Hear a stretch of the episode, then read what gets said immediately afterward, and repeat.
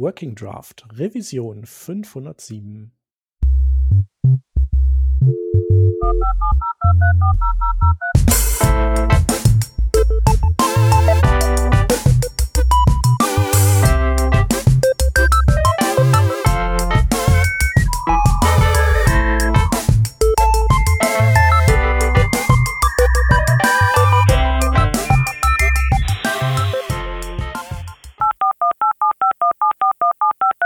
Diese Revision von Working Draft wird euch präsentiert von Hörerinnen und Hörern wie euch. Auf patreon.com slash workingdraft könnt ihr uns ein paar Euro in den Hut werfen. Aus euren Beiträgen und unseren gelegentlichen Werbeeinnahmen bezahlen wir allerlei teure Softwareabos und das Honorar unserer Audioproducerin. Wenn ihr euch auch beteiligen wollt, könnt ihr das unter patreon.com slash workingdraft sehr gerne machen. Wir danken euch tausendfach für die Unterstützung und fürs weitere Zuhören. Wir sind heute zu zweit. Starten wir einmal die Vanessa. Hallo Vanessa.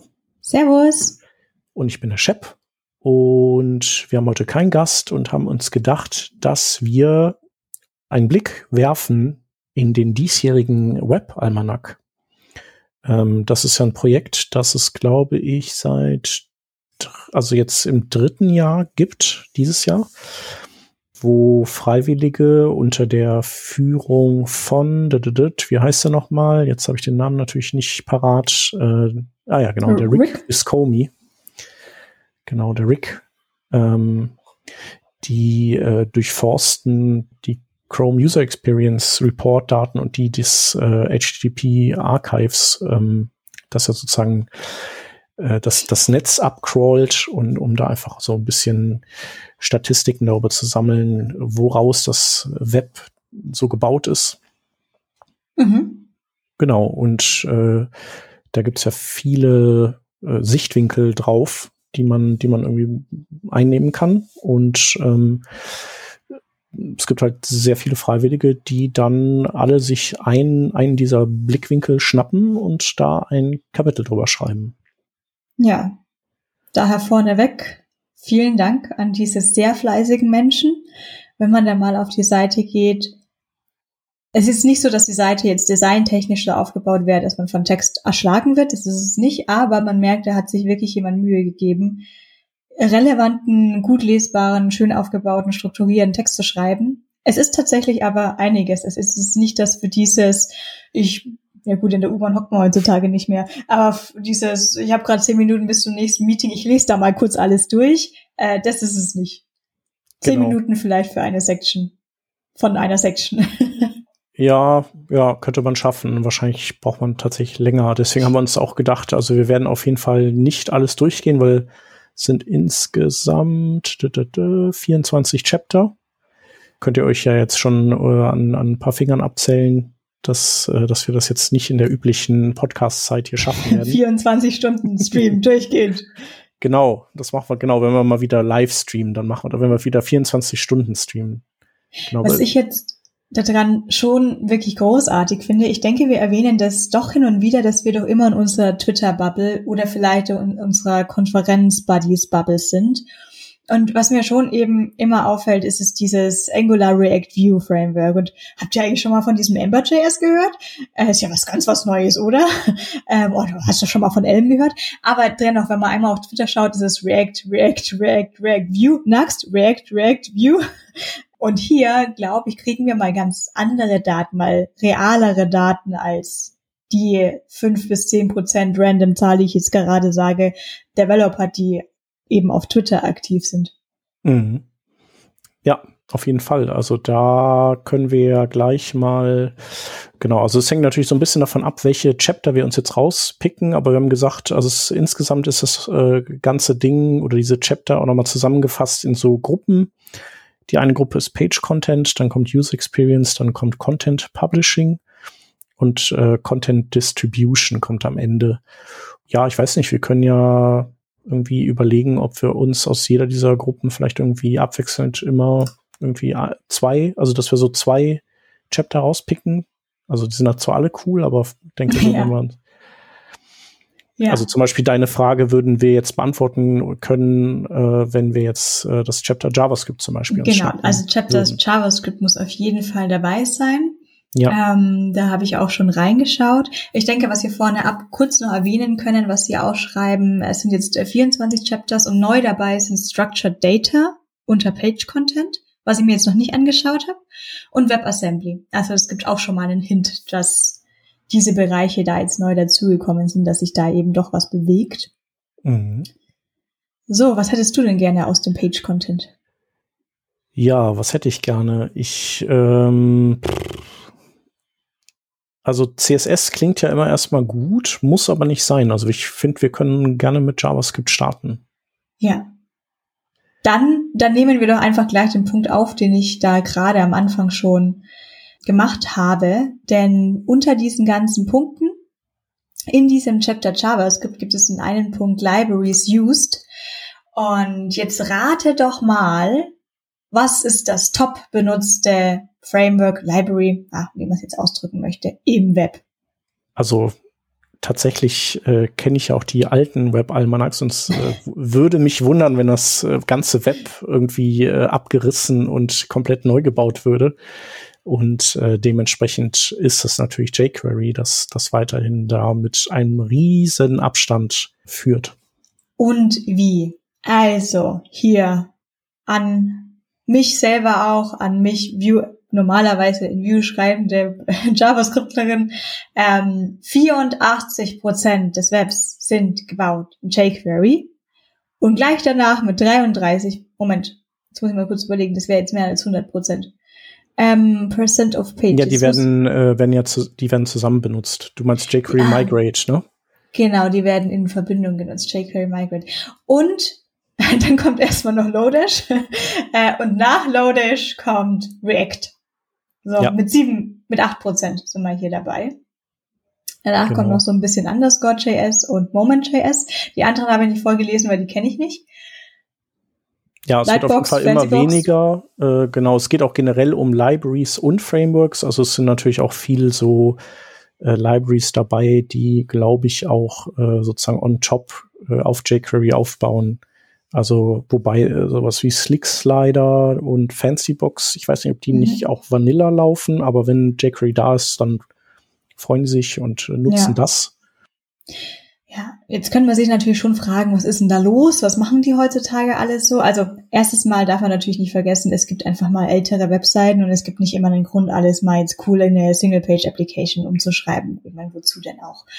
Was man aber auch nicht ungesagt lassen kann, ist, dass es natürlich auch sehr viele CMS-Webseiten einfach gibt, wie, wie WordPress, das natürlich auch jQuery verwendet.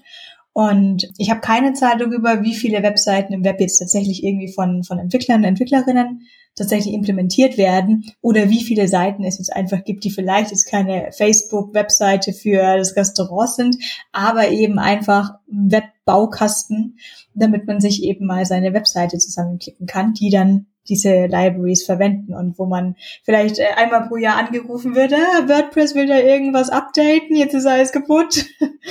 ja. Ja, es ist halt so, äh, ich denke halt auch, dass, also WordPress ist sicherlich, äh, trägt da einen, einen großen äh, Anteil dran.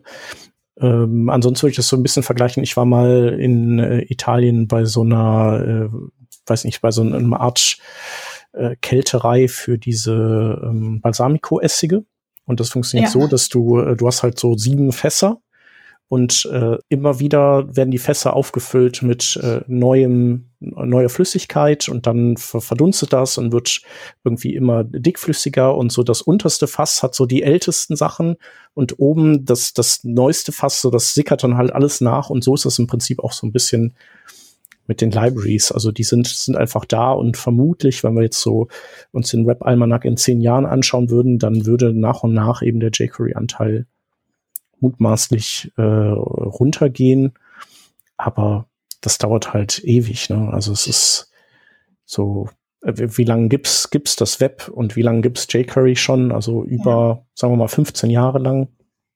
Und das war ja auch ein, ein, ein tolles Framework. Also ja ich weiß gar nicht, warum da so viele Leute so sauer drauf sind. Also natürlich äh, sind diverse Nachteile bekannt, aber die kamen auch oft nicht direkt von jQuery selber, sondern die waren dann eher eine Architektursache. Und ich denke, viel, was man auch gegen jQuery sagt, ist eigentlich dann eher was für jetzt dieses komponentenbasierte Arbeiten, wo man auch CSS gescoped haben kann und damit man nicht mehr dieses ähm, jetzt, jetzt fällt es mir quasi fast nur in Vanilla JavaScript ein mit Document Query Selector. Schreib da mal einen anderen Text rein und äh, änder mal die CSS-Klasse und in seinem CNS hat man eine Datei, wo man denkt, huch, was macht denn diese CSS-Klasse? Die wird ja nirgends verwendet, weil man sich den Namen dynamisch zusammenbaut, schmeißt diese CSS-Klasse weg und dann geht nichts mehr. Ist ja jetzt per se nicht die Schuld von jQuery. Ach ja, das war Dollar Punkt. Wahrscheinlich einfach nur Dollar Get oder einfach nur Dollar Klammern. Klassen ja, genau. wahrscheinlich, ja. Ja. Ja, genau. Ich glaube also, so was äh, gegen jQuery spricht, ist einfach so, dass du halt äh, ab einer gewissen Komplexität eben in so einem Spaghetti-Code mhm.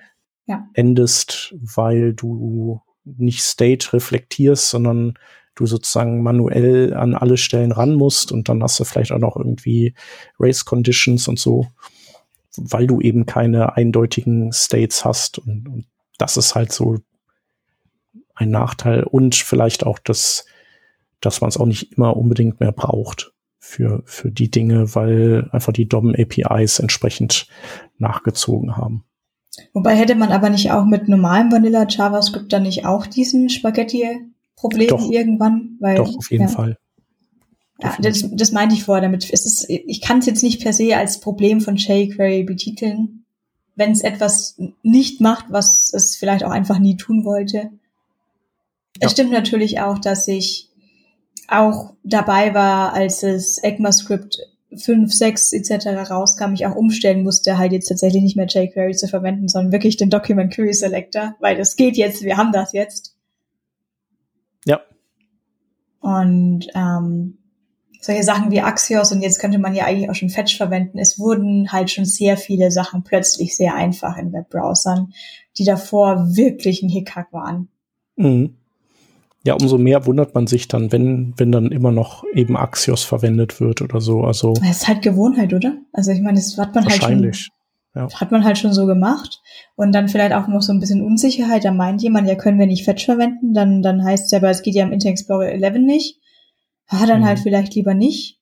Brauchen wir ja, dann kann man ja auch einen Polyfill dann reinschmeißen. Ja, aber genau. Polyfills auch mal, wo, wo, in welchem Folder haben wir die Polyfills? Irgendwie die Discussion los ja, sprechend über jQuery. Jetzt mhm. ist ja nicht so, da gibt's ja auch Versionen. Die, die äh, meist benutzte Version ist die 351. Und weiter gibt's, geht's im Dokument mit Security Vulnerability, Sicherheitslücken. Sicherheitslücken, genau. ähm, und grandiose 63,9 Prozent von mobilen Webseiten mit Libraries benutzen Libraries, die ähm, ja nicht Sicherheitslücken, Sicherheitsrisiken äh, beinhalten, was wahrscheinlich fast zu erwarten wäre. Also wenn ich jetzt geraten mhm. hätte, wie viele das sind, dann ähm, ich kenne natürlich, man kann ja einen Audit machen. Ich glaube mit Jan und NPM kannst du ja mal drüber laufen lassen. Und es gibt ja das Open Source Projekt SNYK, wenn ich es richtig ausspreche, S-N-Y-K, mhm. die eine Datenbank haben von was dafür ähm, Gefahren drin liegen. Und äh, ich meine, ich kenne ja auch die Liste, die da bei mir selber ausgeprintet wird. Und ich bin ja, ich bin ja schon heilfroh, wenn ich es schaffe, dass nicht mehr als einer rot ist. Ja. Und das ist ja, ist ja gerade auch so ein Problem bei sehr vielen, wenn man viele Libraries verwendet, weil die, weil die Peer Dependencies haben, man kommt dann da gar nicht mehr raus.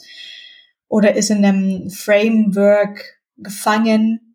Mit Rails Webpacker hat man ja auch das Problem, kannst du gar nicht auf Webpack 5 zum Beispiel updaten, wenn du jetzt, wenn du das nicht custom machst. Ähm, dann hockst du halt da mit Webpack 4 gefangen und dann kannst du das nicht updaten, dann kannst du Post-CSS nicht updaten. Ja. Genau, also es ist ja auch so, dass äh, dass es ja auch also vielleicht auch fast ein Ding der Unmöglichkeit ist, dass man diese Libraries ähm, abdichtet, weil selbst wenn du Dinge rausfilterst, also da hatten wir ja auch schon mal eine Revision mit dem äh, Frederik Braun dazu, der da ein bisschen was drüber erzählt. Das ist, ich glaube, das nennt sich Dom Clobbering. Wenn ich mich nicht irre, war es das?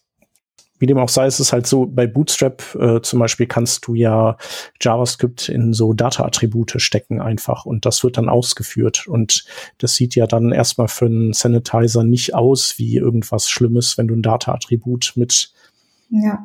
Irgendwelchen Texten befüllst, aber dass dann sozusagen ein, dass es, dass dann ein Framework so eine Art äh, Räuberleiter macht, um das Ganze dann wirklich zu einer Attacke anwachsen zu lassen.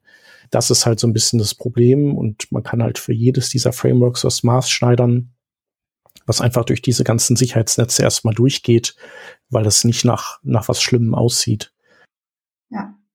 Manche Attacken könnten dann wirklich eben Cross-Site-Scripting sein. Allerdings, jetzt habe ich auch letztens von zwei Packages auf, auf Twitter gelesen, wo ich dann selber auch mal meinen Rechner durchforstet habe, ob ich die dabei habe. Ähm, ich glaube, bei beiden war ein Problem, dass wenn man jetzt auf Windows das Ganze ausgeführt hätte, dass die sich irgendwie Passwörter abschnappen wollten. Mhm. Ja, also die Gefahren liegen natürlich auf dem eigenen Rechner und auf den Rechnern dann der User im Browser. Ich glaube, mein, meine Lieblingsattacke, von der ich mal gehört hatte, war irgendwie ein Package. Es war so sinnlos. Es hat irgendwie Random Colors erzeugt. Also man hätte sich mhm. auch selber so ungefähr eine Random Color Arrays bla bla schreiben können. Mhm. Ja, da hatte ähm, der Typ hatte so einen äh, Medium-Artikel, glaube ich, geschrieben darüber, oder? Ja, und das, das war ja so, das war ja so großartig, weil dann irgendwie noch ein Skript dabei war, das schaut, okay, wenn jetzt jemand die DevTools aufmacht, dann versteckt man alles von dem Code und der ist dann gar nicht mehr da. Und wenn die DevTools dann zu sind, dann wird wieder was ausgeführt, wo dann äh, Kreditkartennummern mal gecrawlt wurden. Ich glaube tatsächlich ohne in dem Sinne eine böse Absicht, sondern eher im Sinne von, ich mache da mal darauf aufmerksam. Ja, Genau, wobei das mit den Windows-Sachen, ah ja, genau, ich habe es auch schon gefunden, äh, werden wir auf jeden Fall verlinken. Ich glaube, das waren sogar zwei Teile. Ähm, das mit dem äh, Windows-Ding, das ist wahrscheinlich dann eine NPM-Geschichte gewesen, ja, die man ja. äh, lokal als äh, Build-Step oder so ausführt und die dann irgendeinen Mumpitz macht. Genau, sowas kann natürlich nicht passieren, wenn du auf eine Webseite kommst, weil das ja immer alles gesandboxed ist. Aber ja. ähm, was natürlich immer geht, ist, zu versuchen, ähm, Skripte auf Seiten äh, zu injizieren, die, die da eigentlich nicht hingehören, die dann deine Credentials auf dieser Seite abgreifen. Oder eben äh, so, dann gibt's ja noch äh, Cross-Site Request Forgery, also quasi sowas wie irgendwo wird ein äh, Bild eingebunden, das, das deinen Browser dann zur Anzeige bringt und dass die URL zeigt aber auf was andere, an andere Seite und da, weiß ich nicht, setzt du dein Passwort auf irgendwas zurück oder so und kriegst es halt dann nicht mit. Mhm. Das sind ja so die, die äh, zwei Typen von Attacken, würde ich sagen, die es dann da so gibt. Mhm. Meine Masterarbeit habe ich ja über Phishing-Webseiten geschrieben. Das war eigentlich mhm. ganz witzig. Der hat eigentlich fast Spaß gemacht. also bis auf den mhm. Schreibeteil. Ich schreibe nicht so gerne. Musste, oh, musste heute erstmal wieder eine README schreiben. Eieiei. Aber ähm, ja, Masterarbeit war ein bisschen länger als die README. Und das Thema war der, der User Research. Also es war jetzt so ein bisschen mit Google Chrome Browser rauszufinden, wenn man die Browser, den Browser Head da oben, also da wo die Tabs sind und die URL-Leiste, mhm. farblich kennzeichnet, ob das Auswirkungen hat. Und es waren Tests geführt von, okay, wir machen es einfach grün, wenn es ein Zertifikat gibt und rot, wenn es kein Zertifikat gibt. Aber auch sowas wie sozusagen wie approved der Webseiten, dass man dann den, den so quasi von, von der Brigitte.de dann auch ein Brigitte-Logo in den Chrome-Browser reintun kann. Ähm, das hatte traurige Auswirkungen tatsächlich. Also ich hatte einiges versucht und eigentlich hat nichts davon funktioniert wegen erstmal diesem Grundwissen, was ein Zertifikat ist. Also da bin ich, da, da hätte ich sonstige Farben machen können. Ich hätte es blinken lassen können und es wäre, wäre nicht verstanden geworden. Und dann ich hatte sehr viele Nutzerstudien mit allen möglichen Studenten, Studentinnen außer Informatikern. Und das war sehr auffällig mit, als ich fragte, was denkst du von dieser Webseite, vertraust du ihr, würdest du dein Passwort eingeben? Also schon der Bruchteil nur hat gezögert bei meiner Frage, möchtest du hier jetzt dein Passwort eingeben? Also nur ein Bruchteil hat dann gemerkt, hm, klingt wie eine Fangfrage, soll ich wohl nicht tun. Äh, und der, die, der ganze Rest, nö, nö, Passwort eingegeben. Ähm, und ich habe sie selber vorher quasi sich registrieren lassen, damit ich jetzt nicht einfach nur Dummy-Daten hergebe, die ja jeder mal eintippen kann, sondern es war tatsächlich wahrscheinlich ein selbstgewähltes Passwort. Äh, und wenn es nur Test 1, 2, 3 war. Und dann aber das sofort, wenn ich dann weiter gefragt hatte, warum sie jetzt einer Webseite vertrauen, sofort, die haben ein Impressum. Und das war wirklich nur ein Footer-Link, Impressum, noch nicht mal draufgeklickt. Und die, die ganzen Seiten waren von mir geschrieben. Die hatte ich halt einfach, weißt schon, so Seite speichern untergemacht mhm. und habe natürlich dann die Request zu meiner Datenbank gehen lassen. Und es war erschreckend. Es war wahnsinnig erschreckend. Ähm, und das waren ja so, so einfache Tricks von mir. Also da will ich ja gar nicht wissen, was da noch für Sicherheitslücken, das ist das, nee, Quatsch, das hatten wir vorhin, hatten wir vorhin schon.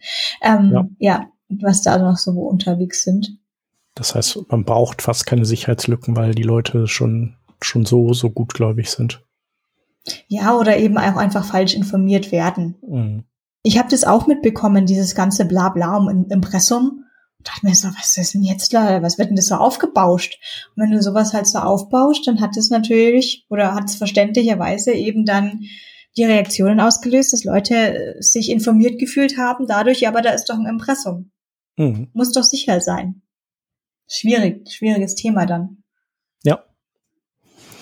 Ich habe hier noch eine andere Ecke übrigens gefunden, die ich noch interessant fand. Und zwar, wie ist das denn bei euch äh, mit Source Maps? Wie handhabt ihr das? Äh, spielt ihr die mit aus auf Production oder, oder macht ihr das nicht? Das ist eine gute Frage. Wir aktuell liefern keine Source Maps aus. Ich habe jetzt einen relativ, in dem Sinne fast peinlichen Grund, aber er wurde dann auch weitergedacht. Die, mhm. die gingen mal aus Versehen mal kurz kaputt. Und dann haben wir aber mal das Denken auch angefangen. Haben gefragt, war das jetzt, also vor allem, ähm, wir haben eine kleine Webseite jetzt. Das muss man, das kommt natürlich wirklich sehr auf Kontext an. Wir haben eine sehr kleine Webseite und dann diese kleine Userbase aktuell jetzt vergleichsweise mit anderen Webseiten oder auch an Webseiten, an denen ich schon gearbeitet hatte. Und die Fehler, die wir da auch teilweise reinbekommen, die sind wahnsinnig gut zu handhaben und zu debuggen. Ist jetzt meine persönliche Meinung. Vielleicht äh, hören jetzt auch gerade Kollegen und Kolleginnen zu und denken sich, was, was, was, was, stopp. Ähm, ich finde es aber recht gut überschaulich und komme auch ohne Source Maps wirklich beim Debug klar. Ich hatte auch schon Webseiten, wo ich gesagt habe, es war so ein jQuery-Code-Dingens auch, wo ich gesagt habe, da geht gar nichts ohne Source Maps. Ich weiß überhaupt nicht, worum es Ich weiß gar nichts, worum es hier gerade geht. Mhm. Ähm, ich muss aber auch sagen, dass es teilweise schon erschreckend für mich wurde, als ich die Source Maps mal hatte und ich so, als ich, als ich meine eigenen View-Klassen da lesen konnte, wo ich mir dachte, ist jetzt irgendwie, irgendwie auch komisch. Und ähm, ich fand das jetzt auch persönlich jetzt gerade nicht schlecht, die Source Maps tatsächlich gar nicht auf Production zu spielen. Okay.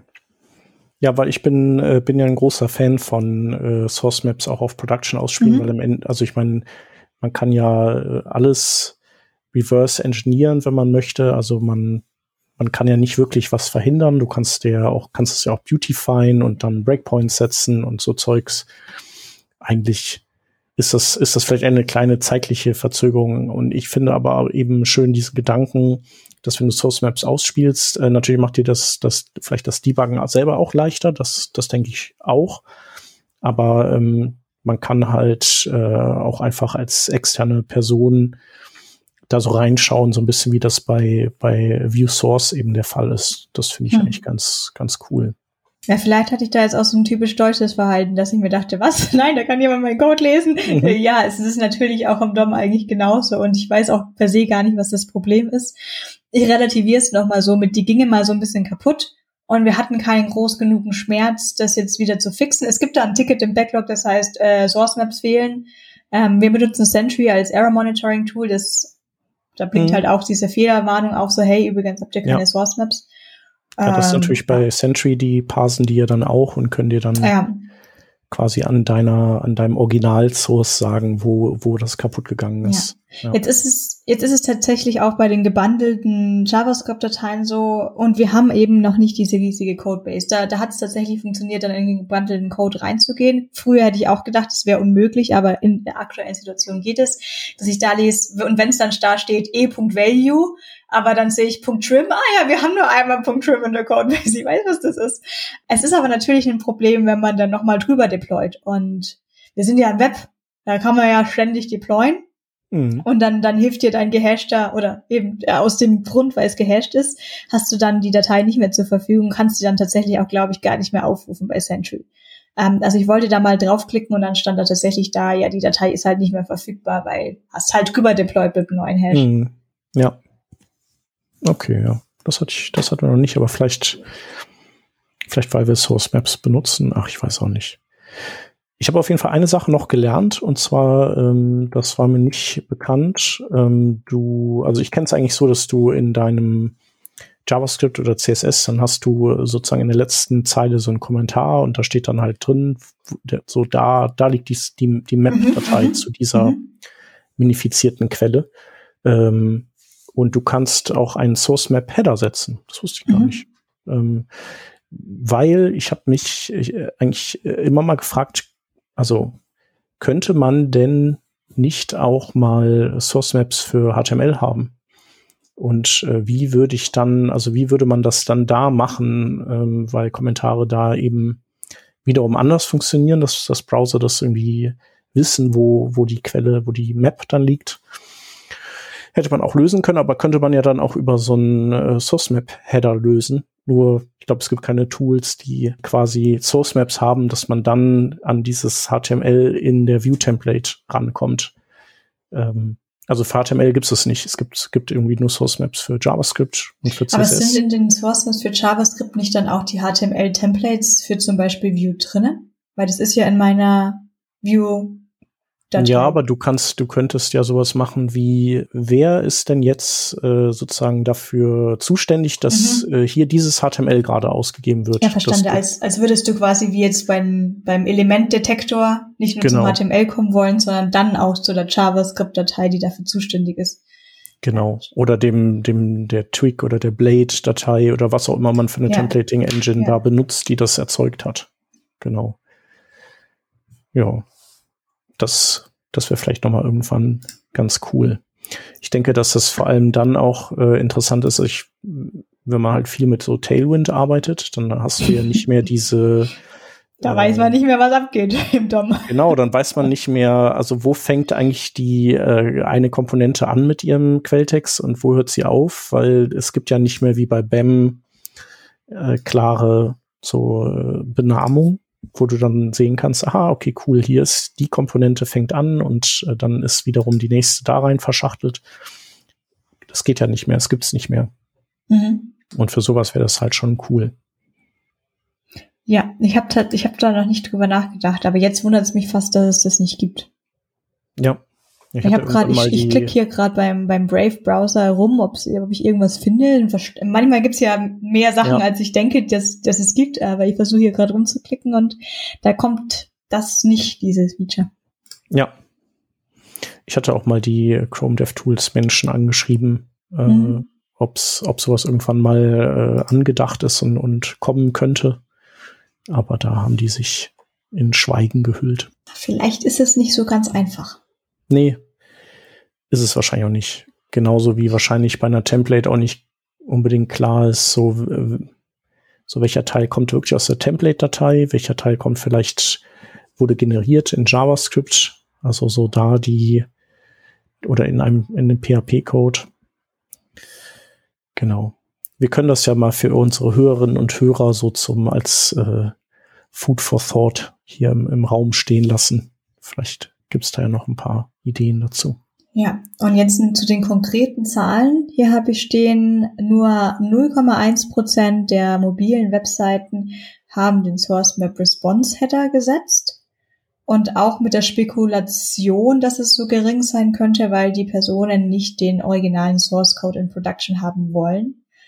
Es ist eine gute Frage, weil bei mir ist es jetzt nicht unbedingt so, dass ich ihn nicht haben will, sondern ich hatte sie mal nicht und dann fängt man an zu überlegen und fragt auch mal andere Leute, dann meinen die ja auch nicht, ja, nee, nicht auf Production.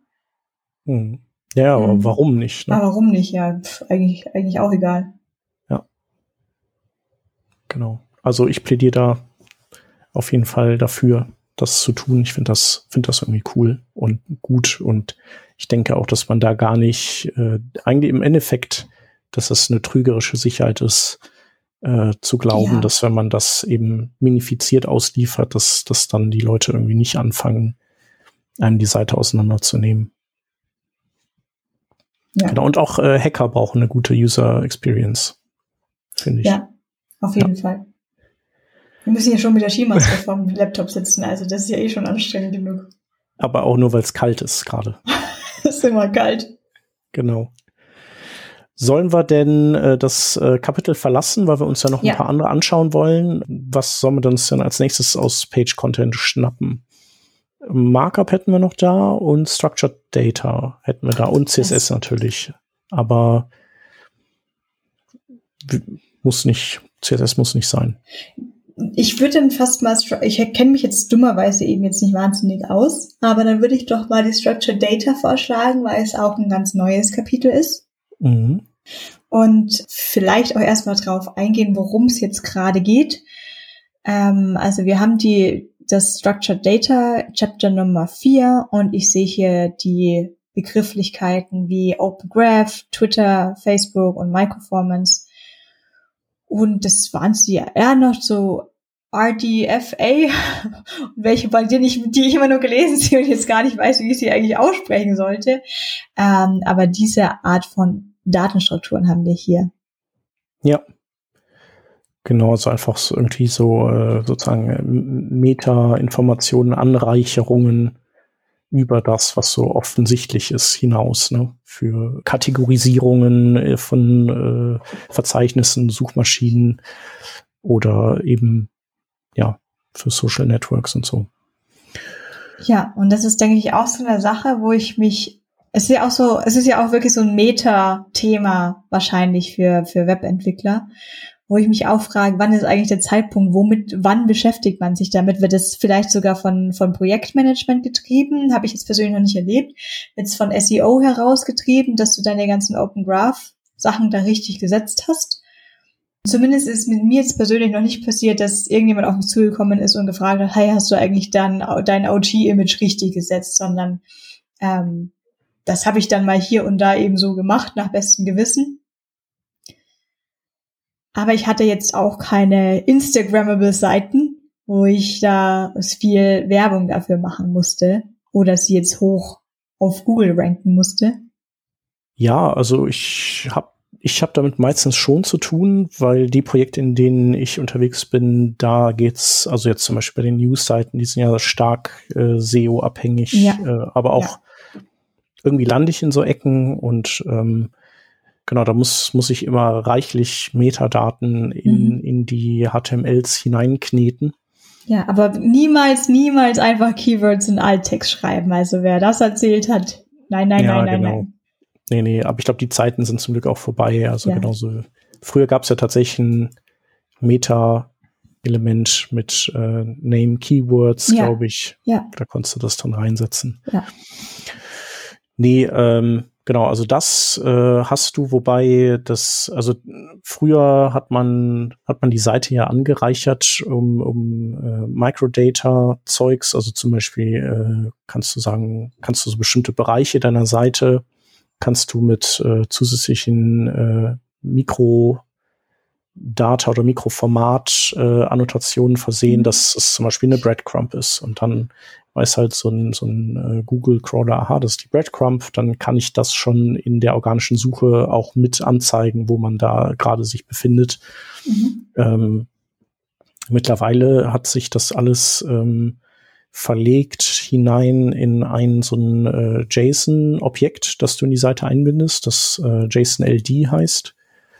Ähm, das ist eigentlich ganz cool, äh, weil das dadurch nicht mehr so fragmentiert ist über der Seite. Also das wäre so das, was ich da empfehlen würde.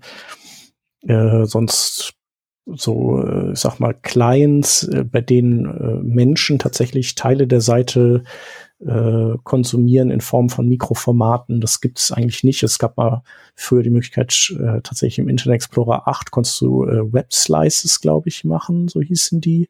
Da konntest du quasi so Teile einer Seite äh, konntest du dann irgendwie rauslösen und dann waren das, konntest du die weiterleben lassen auf deinem Desktop als Widgets, meine ich, oder sowas in der Art. Mhm. Das haben wir auch über Mikroformate gemacht, aber das sind halt immer, das waren so diese verzweifelten Versuche, äh, die Microsoft gemacht hat, so sich irgendwas Cooles auszudenken, äh, was dann irgendwie genau eine Windows-Version lang gehalten hat und dann hat es keiner benutzt und dann ist es auch wieder tot gewesen. Und äh, ja, so Open Graph Zeugs ähm, und, und Twitter und Facebook äh, Metadaten, die, die sind halt immer am Start. Also Ja. das, genau, es muss immer sein. Ja. Ist auch teilweise sinnvoll. Manchmal das ist, da, da hast du dann auch das Coverbild drin, vielleicht, das mhm. beim Scheren kommen soll. Also das ist dann manchmal schon ein ganz schöner Wust, der dann da im, im Head, Im Head ja. lungert. Ja. ja, also ich denke, die bekanntesten sind hier auch, die für mich bekanntesten werden hier auch am meisten genutzt. Das ist bei Open Graph der OG Title und die URL, Type und Description. Ähm, für Twitter ist es die Card, Title, Description. Bestimmt auch irgendwo ein Bild, was ich hier, der Image Source, was noch dabei ist. Mhm. Und bei Facebook hat ein bisschen anderen Aufbau, App ID, Admins Pages. Aber genau. ja, da die ganzen Social Media Formate sind vertreten. Genau, und du kannst damit dann auch Verknüpfungen herstellen, also quasi sagen, diese Seite gehört zu diesem Twitter-Account oder die, zu der Facebook-Fanpage und so kann man das dann quasi verknüpfen miteinander. Ja. Mhm. Ja. Ich, jetzt habe ich eine ganz unrelevante Frage, wo wir jetzt hatten, das gehört zu dem und hier gibt's ja auch sowas wie ein Same-as-Usage. Mhm. Ich habe letztens ähm, in der Stadt eine URL gesehen, irgendwo geprintet, die war mit einem Umlaut. Mhm. Was passiert, wenn du in die URL-Zeile eine Webadresse eingibst mit einem Umlaut? Zum Beispiel Böhner war mein Nachname. Ich war noch nie auf böhner.de. Was passiert, wenn ich jetzt Böhner mit einem Ö eingebe? Mhm. Das sollte gehen. Und funktioniert das so, weil irgendjemand die URL, oh, die gibt's, kann ich die kaufen? ähm, hat er irgendjemand, besitzt jemand eine URL wirklich mit dem Character Ö? Oder wird das aufgelöst in ein Unicode-Special-Zeichen für das Ö? Ja, genau. Insgeheim also im Hintergrund, gemacht. Genau, im Hintergrund wird das, äh, wird das umgewandelt in, äh, wie genau, kann ich nicht sagen. Also manchmal kommt das vor. Ich glaube, wenn du dann zum Beispiel mal eine E-Mail dahin schicken willst oder so, dann spätestens da äh, merkt man das dann, weil, weil einfach E-Mail-Clients aus, immer noch aus den 90ern sind oder die Technik drunter und man da lieber nichts riskiert. Vielleicht auch eher aus den 60ern. Vielleicht, ja, ja, doch, eigentlich schon aber die, die Browser maskieren das äh, alles für dich, so dass du das nicht mitbekommst. Okay, also ich könnte mir jetzt eine URL anlegen mit einem AE für irgendwas und die würde dann für Ä funktionieren. Oder muss ich explizit nee, nee. für Ä die URL machen? Nee, du musst die dann, du, du registrierst die mit äh, Umlaut und tatsächlich, äh, also im Hintergrund ist es im Prinzip so wie so ein Entity-Encode, der da stattfindet. Mhm. Genau, und deine, deine, äh, also deine Domain oder die, du könntest in die Adresszeile eben das, das Ding mit Umlaut eingeben oder auch dieses, wie es eigentlich ist, also in Wirklichkeit. Ähm, und in beiden Fällen würdest du dann auf deiner Seite rauskommen. Okay. Gut. Gut, dass wir das geklärt haben. Ja. Ähm, hast du noch was zu Structured Data zu sagen? Nee, eigentlich nicht. Äh, also hier gibt es so eine Statistik, was am meisten benutzt wird. Mhm. Äh, RDFA wird am meisten benutzt. Ich überlege gerade, ob das vielleicht, hat das noch irgendwas mit äh, vielleicht nee, RSS-Feeds zu tun? Eigentlich nicht. Dann frage ich mich einfach, wo das. das wollte ich auch gerade sagen. Moment, ja. sind das vielleicht noch Feeds? Hm. Ach so, das wird wahrscheinlich einfach Google-Suchmaschinen-Zeugs noch sein, ja, genau. Ja, nee, es hat dann mit, mit äh, Suchmaschinenoptimierung zu tun und äh, nach und nach wird es abgelöst eben durch äh, JSON-LD als die modernere ja. Version davon. Genau. Ja. Okay, dann würden wir switchen von Page Content zu User Experience. Bei User Experience haben User Experience haben wir jetzt Kapitel drin wie SEO, Accessibility, Performance, Privacy, Security, Mobile Web Capabilities and PWA, PWA. Mhm. Ja. Ähm, und da wollte ich ja gleich zum Accessibility Chapter hüpfen. Ja, dann machen wir das doch. Weil ich dafür einfach zurzeit ein kleines Fable habe. Ja. Als ich festgestellt habe, dass das alles gar nicht so tragisch ist, wie es immer erstmal klingt. Und was ich jetzt so oft mal zusammenfassend sagen könnte aus meiner Erfahrungen der letzten Wochen bis Monate jetzt sind, sind, dass dieses grob mal accessible machen nicht schwer ist sondern, ich meine, ja, man kann eben eine Lighthouse-Seite mit 100% Accessibility bauen, die die schlimmste Webseite zu benutzen aller Zeiten sein könnte. Das, das kann man so machen. Und ja. ähm, es gibt viele Tricks, die es für Screenreader zu beachten gibt, da wirklich, dass auch das, das HTML valide ist, damit das auch gut vorgelesen werden kann. Und es ist sehr schwer, Screenreader zu testen, weil dann gibt es auch wieder verschiedene und dann muss man sich quasi, wie man jeden Browser anschauen muss, jeden Screenreader durchhören.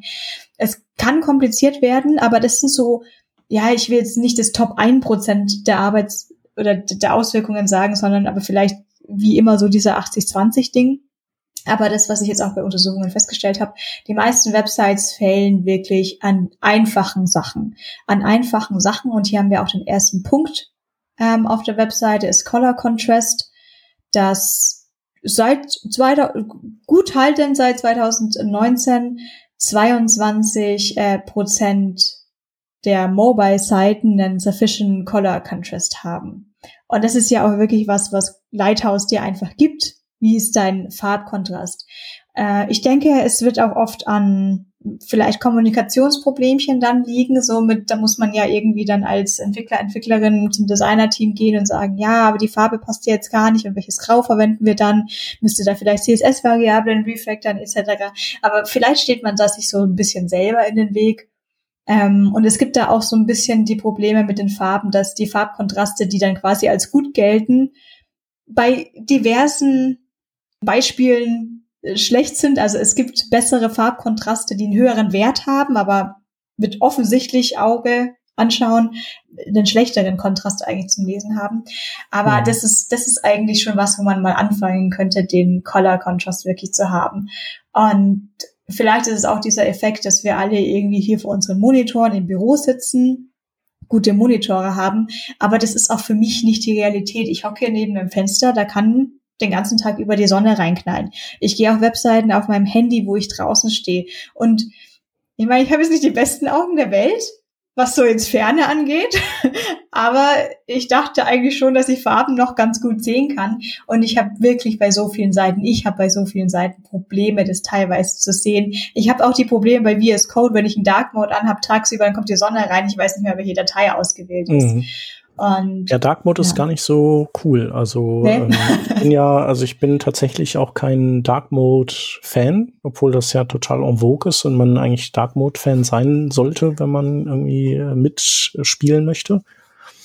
Aber auch bei so Vorträgen auf Beamer oder so, äh, das sieht halt immer erstmal ganz äh, schick und irgendwie sleeky aus, wenn man so dunklen, dunkle, dunkle Hintergrund hat mit äh, Code drauf, der dann vielleicht irgendwie grau ist. Mhm. Aber fürs Lesen ist es einfach schlecht. Und da habe ich auch schon echt, ähm, wenn ich das mal gemacht habe, einfach das Feedback bekommen von Leuten, die, die das eben nicht gut sehen konnten, wenn das irgendwie vorne projiziert ja. wurde. Also Screensharing mit Code mache ich grundsätzlich im Light Mode.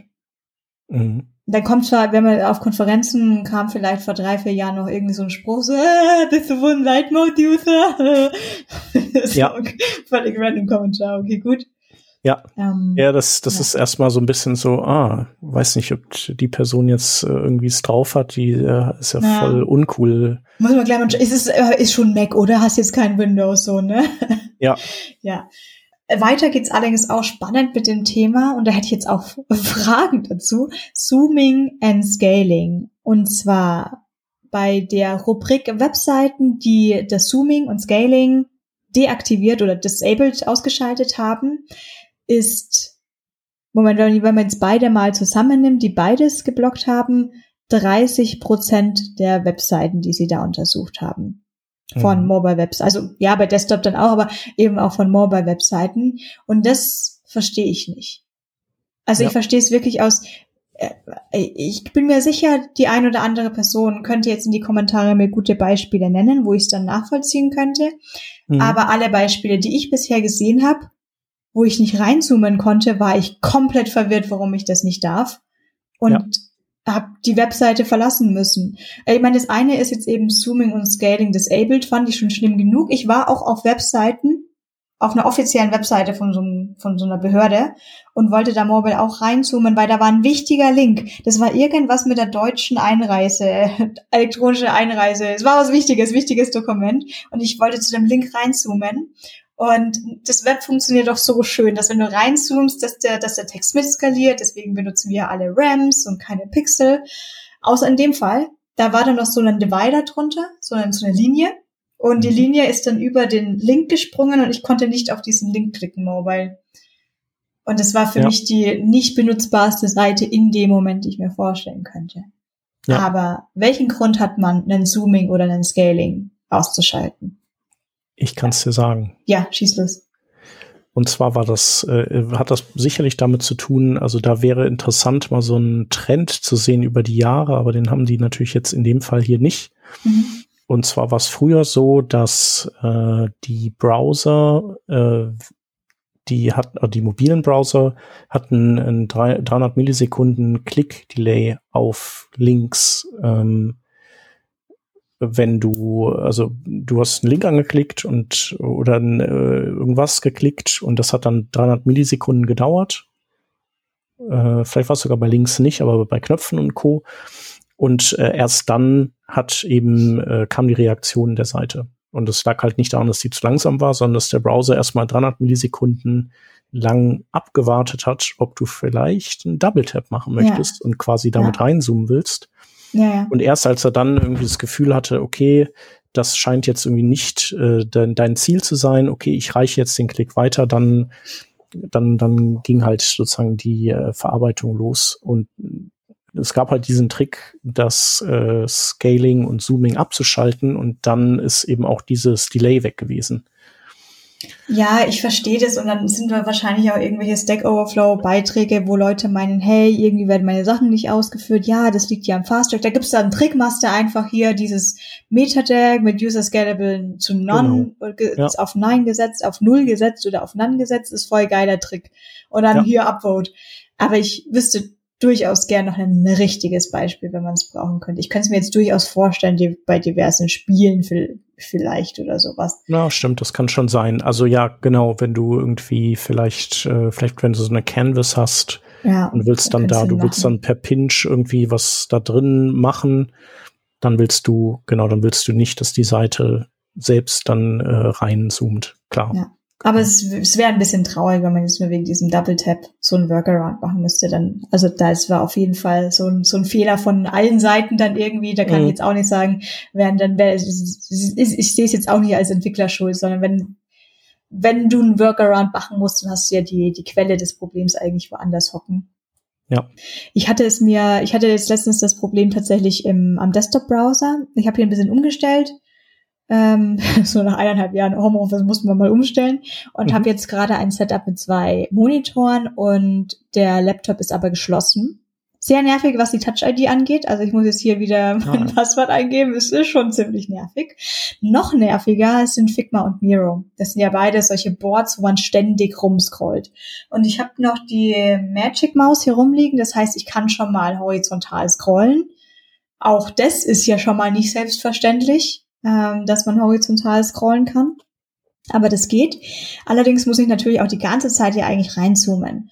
Und wahrscheinlich auch aus guten Gründen, weil es nicht richtig funktioniert, ist dieses Double Tap, das ich bei der Magic Mouse hätte, um reinzupinschen, mhm. deaktiviert auf diesen Webseiten. Zumindest habe ich es versucht zu machen und es passiert nichts, wo ich dann gegen wieder rausgehe, weiß ich nicht, vielleicht in Slack rein, ja, geht's auch nicht, um wieder reinzuzoomen mit dem Double Tap, weil man dieses Feature aktivieren kann. Und vielleicht hat es gute Gründe, keine Ahnung. Äh, ich muss jetzt also wirklich mit Plus oder Minus in so 12,5 Prozent Schritten zoomen. Und es ist sehr schwierig zu benutzen tatsächlich, wenn man kein Touchpad hat. Also es ist ziemlich nervig, finde ich. Ja. Kann man sich äh, nicht auch so Touchpads kaufen zum Anschließen, auch für Macs vielleicht? Warum macht, warum verkauft Apple eigentlich nicht sowas? Frage ich mich. Könnte bestimmt. natürlich kann man Touchpads kaufen. Das ist, also, hm. Natürlich kannst du Touchpads alleine kaufen. Aber ich hätte hier eine Magic Mouse, die Gesten weiter erkennen kann. Und es hm. gäbe diese Double Touch. Ja. Und vielleicht funktioniert es einfach aus technischen Gründen nicht, weil dieses Double Tap ist dazu gedacht, mal zum Reinzoomen und dann machst du wieder Double Tap zum Rauszoomen. Und vielleicht mhm. geht's einfach nicht, dass du sagen kannst Double Tap und nochmal Double Tap und vielleicht geht's technisch nicht. Aber ja. es ist, es ist wieder so ein Beispiel, weil bei Accessibility habe ich immer so ein, dieses Gefühl, wenn ich das mal erwähne, ist es so, ja, mein Gott, für die ein, zwei Personen, die da jetzt nicht sehen können, Aber ich, ich bin halt auch so ein Mensch, die jetzt, ich war jetzt verfügbar gehockt und ich so, äh, was mache ich? Aber ich sehe ja der Laptop, was mache ich jetzt? Was mache ich jetzt? Kann ich auf Plus drücken? Passiert jetzt was, wenn ich auf Plus drücke? Ja. Ja, ist dann so in Fleisch und Blut übergegangen, ne? Und wenn es dann nicht ja. geht, ist es halt blöd. Ja, und ich meine, ich habe mich jetzt nicht bei Figma beschwert. Es ist dann halt nicht so offensichtlich, dass das ein User Experience Fehler für mich, weil ich habe mich dann damit schon arrangiert. Sie haben ja Plus und Minus ähm, da, da, da ins äh, reinprogrammiert. Das ist es ja auch gar nicht. Aber es war es ist auf jeden Fall schwieriger zu benutzen als mit Touchpad. Und ähm, es ist nicht unbedingt so so so auffällig und viel wird es wird ja immer viel Wert gelegt auf UX und eigentlich gehört fast viel von Accessibility für zu UX für mich dazu. Ja. Ja, ein ganz anderes Thema, ähm, das hatte ich gerade erwähnt mit Font Size und Leinheit. Ähm, 69 Prozent der untersuchten Webseiten benutzen tatsächlich Pixel. Vielleicht ist es auch aus eher historischen Gründen, weil wir haben ja schon drüber gesprochen, das Web ist halt schon ein bisschen älter. Ja. Ja, interessanterweise, ich, ich denke, was halt darauf hinweist, und ich glaube, dass so ist es nämlich auch mit dem, mit dem Zoom. Ich glaube, das macht auch kein Mensch mehr. Das machen ja die Browser auch nicht mehr mit äh, dem 300 Millisekunden Delay. Mhm. Also ich glaube, dass das einfach eben auch viel alte Seiten sind und das wächst sich halt so langsam ja. so raus. Und deine These mit den Font-Units, ich, ich glaube, da ist auch was dran, weil man kann halt sehen, dass auch die M-Unit relativ stark vertreten ist, relativ ja. stark obwohl die ja eigentlich äh, ein monströse Pain in the Ass ist, damit zu arbeiten. Äh, weil das ja quasi, du, du sitzt ja die ganze Zeit mit dem Taschenrechner da, weil du sozusagen Bruchteile von Bruchteilen errechnen musst. So war es zumindest früher, als ich mit äh, M-Units barrierefreie Seiten gebaut habe, als es eben noch keine RAM-Unit gab. Ja, ja heutz, heutzutage würde ich immer mit einer RAM-Unit arbeiten und es gibt ja auch äh, da gibt's auch gute Gründe für. Also klar ist es auch besser geworden mit dem Textzoom äh, bei Pixelwerten. Ähm, aber äh, mit diesen M- und RAM-Units hast du halt die Möglichkeit, quasi dann auch äh, Breakpoints früher greifen zu lassen, wenn du die Textgröße hochzoomst. Also da, das bietet halt da Vorteile. Und auch wenn du deine Systemweiten von Settings äh, größer einstellst, dann erben das automatisch eben alle Seiten, wohingegen du bei so einer, einer Pixel äh, Fontgröße. Da äh, musst du es dann einfach bei jeder Seite individuell nochmal einstellen, ne? Wenn du ja. das im Browser kannst. Ja. Und ich denke, wir hatten, ich habe da letztens beim, mit dem Peter auch schon drüber gesprochen in einer, in einer Folge, äh, auch, auch was jetzt die nächsten Punkte noch angeht mit äh, Focus-Styles, was ja auch bei, bei Inputfeldern noch ist mit diesem Font-Size, wenn das nicht auf 16 Pixel ist, dass das dann auch noch so nervig reinzoomt und und mhm. ähnliches. Da könnte ich jetzt noch stundenlang weiterreden, aber vielleicht schauen wir dann doch mal weiter zu weiteren Rubriken. Hättest genau, du gerne verweisen wir einfach auf die ja. Äh, Revision von äh, letztens mit ja. dir und Peter. Genau. Ich weiß nicht, was die 503, passt das? Klingt nach, klingt nach einer Episode, ja. genau. So machen wir das. Jo, genau. Was haben wir sonst noch? User Preference, Media Queries, High Contrast. Mhm. Ja, relativ hoher Anteil äh, prefers reduced motion, wobei, ja, da, da, da, ja, das ist doch schon mal gut. Also das heißt, äh, Leute, es gibt ja gibt einfach Leute, die die äh, bestimmte Arten von äh, Animationen nicht gut vertragen. Also es ja. sind Animationen, wo sich Dinge bewegen. Ich glaube, so Opacity-Wechsel und so, das ist jetzt, also so rein rausfaden ist okay. Aber ja. sich Aber bewegende Dinge. Ich glaube, da gibt es auch bei Apple selber ja die Einstellung, dass man sowas ausschaltet. Ähm, und das ist das Beispiel, dass du doch irgendwie bei, bei bei einem MacBook auch seine ganzen Apps so wegsliden kannst und dann eine mhm. andere App zu suchen, dass da dieses ganze Rumgeflirre gar nicht passiert, sondern du machst die Geste und hast dann halt von deiner jetzigen Ansicht auf die Rasteransicht und ohne Genau, aber ich glaube, der überblendet dann ja immer noch. Also er macht das dann nur diese, ja, ja, genau, er macht dieses durch die Gegend sausen, ja, das lässt das er weg. Durch die Gegend sausen ist nicht mehr dabei. Ja, Genau. Und interessanterweise ist der Anteil äh, Prefers Color Scheme geringer als Prefers Reduced Motion. obwohl das äh, eher ja so dieses äh, coole, coole äh, Leute-Ding ist mit Dark und Light Mode und so, ne? Wo man, also wo man da fast das Gefühl hat, wenn man das auf seiner Seite nicht hat, dann. Ja, ah, aber das ist, glaube ich, schon so ein Entwickler-Dingens. Also. Ja wir haben das Thema bei uns auch, wir unterstützen den Dark Mode und das ist, liegt aber auch darin, dass wir aus dem Entwicklerteam sehr viel Macht haben über unsere Entscheidungen und gesagt haben, Leute, das machen wir jetzt einfach, weil wir werden auch Developer auf der Seite haben und die wollen das und es ist für mich erstaunlich wenig Arbeit, es zu tun, wenn man einfach mal eingesetztes Design hat dann macht man halt immer das Gleiche. Dann ist weiß immer das der Grau und die Fontfarbe ist auch immer das. Wenn es einmal gesetzt ist, ist das sehr, sehr einfach durchzusetzen. Ähm, einfach mit ähm, CSS Properties ähm, gesetzt und dann, dann läuft es. Aber wir sind schon auch die Einzigen. also jetzt ähm, aus dem Projektmanagement gar das wird ja gar nicht verstanden, warum wir da Zeit reinstecken wollen, wo ich dann wirklich sagen muss, nein, nein, es dauert wirklich nur eine halbe Sekunde und ich schreibe dann noch die Tagklasse dazu. Mhm. Ja. Hast du denn noch äh, was, was du hier so in der, in, bei der Accessibility-Liste findest? Also was äh, Alles quasi. Alles, ja. Genau. Also ein Ding, was hier auch erwähnt wird, äh, dass so in Amerika ein Ding ist, sind Accessibility Overlays. Das ist äh, da so ein bisschen der, der heiße Scheiß. Ähm, die Idee ist, dass du, äh, dass deine Seite nicht accessible ist, weil deine Entwicklerinnen und Entwickler irgendwie halt das in den letzten Jahren alles verkackt haben und das jetzt geht's, jetzt ist halt so. Und äh, aber du musst nicht weinen, denn du äh, bestellst, holst dir einfach so ein Accessibility Overlay. Das ist einfach ein Skript, das bindest du auf deine Seite ein und das macht dann äh, ganz magisch deine Seite ganz accessible. Mhm. Und äh, da hatten wir letztens, hatten wir das auch tatsächlich als äh, ähm, ja als Vortrag und Diskussionsrunde beim Accessibility Club vom, vom Yoshi Kufall, der den äh, immer mal wieder abhält. Und äh, letztens war der in, in Düsseldorf so im Rahmen der Beyond Tellerrand.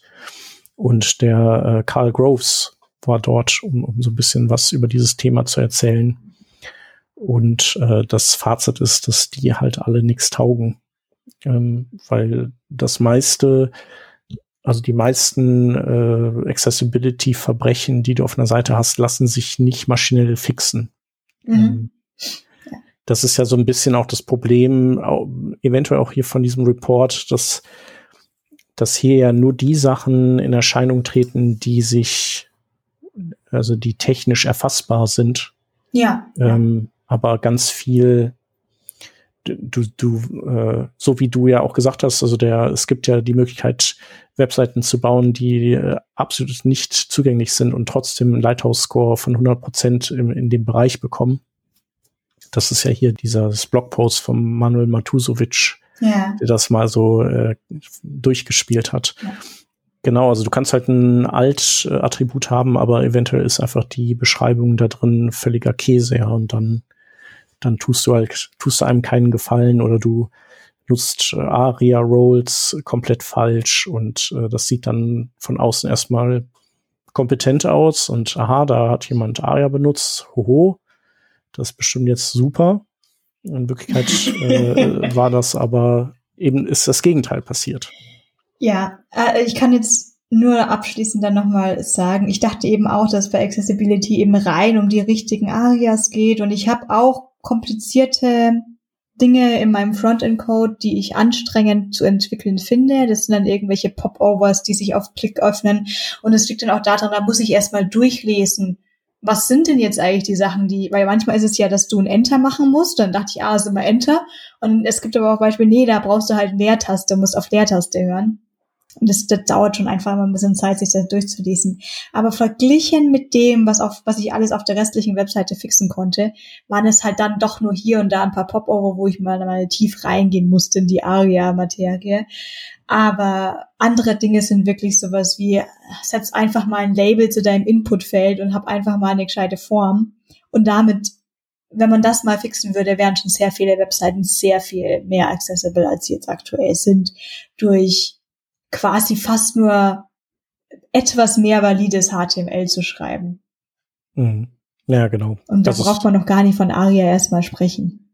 Ja, genau. Also es muss, muss auch nicht unbedingt perfekt sein. Manche Dinge sollte man vielleicht auch einfach äh, nicht benutzen, wenn man da nur Halbwissen drüber, drüber hat. Ne? Da ist ja so der beste Rat ist, ist ja sowieso First Rule of Area ist don't use Area.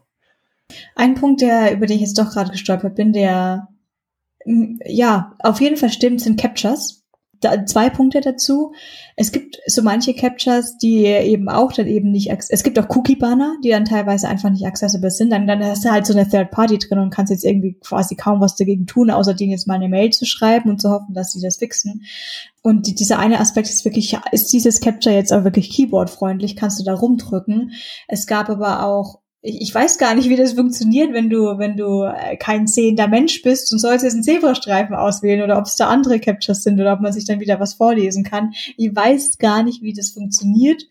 Muss aber auch dazu sagen, ich weiß auch kaum, wie sie funktionieren, obwohl ich keine Barriereunfreiheiten hätte. Aber ich fail auf jeden Fall. Hier steht's auch drin. Es hat bei dem Survey wurde rausgefunden, eins, einer von drei Usern fällt auf jeden Fall mal beim ersten Versuch und ich bin auf jeden Fall diese eine Person, die ständig fällt und ich habe auch keinen Bock mehr. Ich klicke mittlerweile nur noch so random rum. Weißt du, da kommt irgendwas mit mit Fahrräder und oder zwei Räder. Das ist ach, Captures ganz schlimm. Ja. Wollte mal kurz Rand rauslassen. Nee, Captures sind auf jeden Fall äh, sind, sind echt äh, problematisch, ja. Aber Recapture ist auch problematisch. Das, Ja. äh, also irgendwie, äh, die sind äh, vielleicht, vielleicht sind die ein Segen für den Webseiten oder die Webseitenbetreiberin. Ähm, aber im Prinzip äh, bürdet man Benutzerinnen und Benutzern ähm, so Probleme auf, die man eigentlich selber hat. Also es ist irgendwie ein, ein Verschieben von Problemen von sich auf andere. Ja. Ähm, und das muss man irgendwie versuchen, besser zu lösen.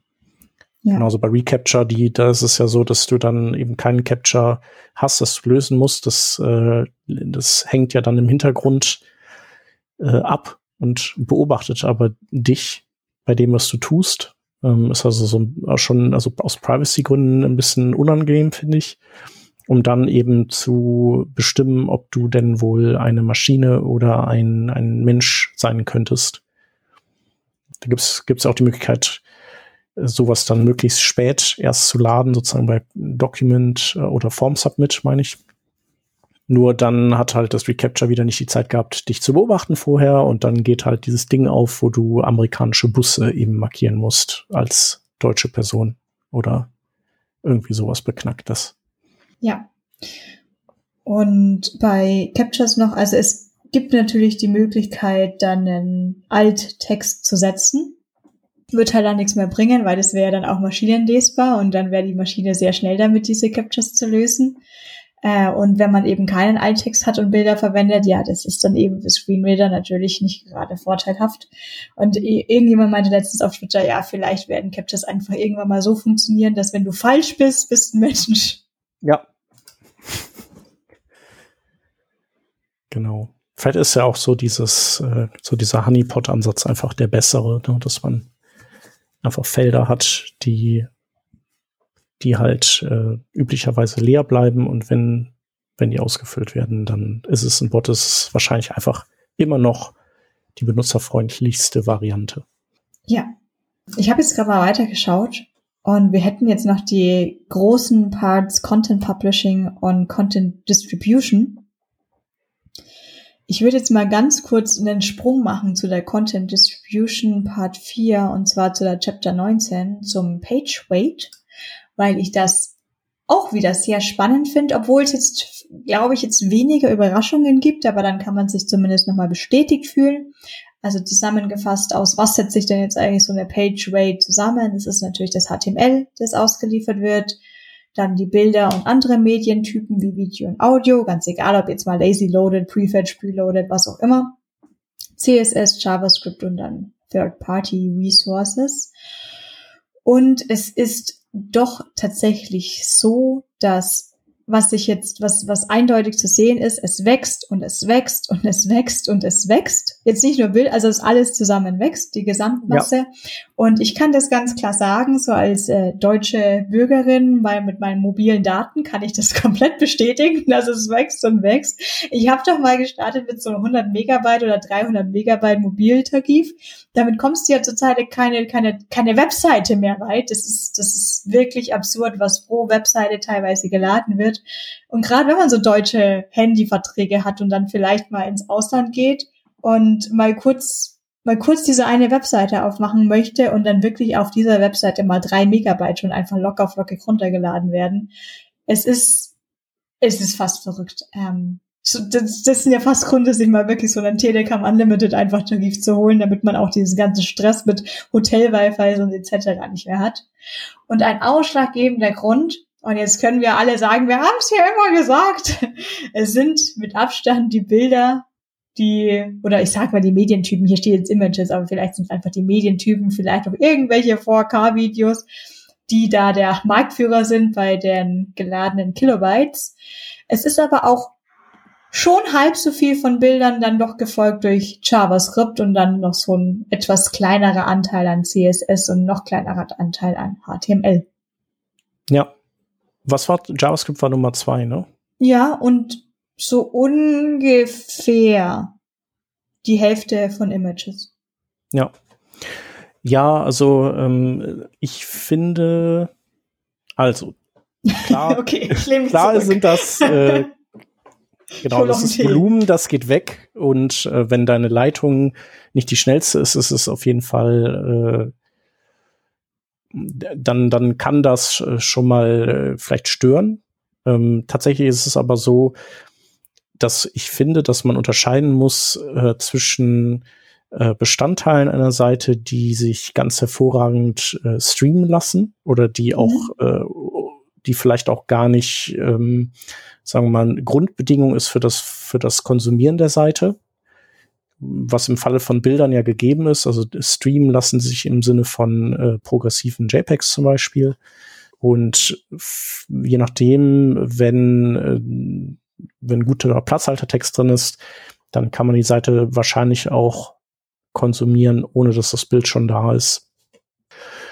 Und dann gibt es eben Dinge wie JavaScript und CSS, die, die mehr oder minder unabdingbar sind für das Funktionieren der Seite und die, die sich eben nicht streamen lassen, also die sozusagen erst dann in Aktion treten können, wenn sie vollständig runtergeladen und evaluiert sind. Mhm.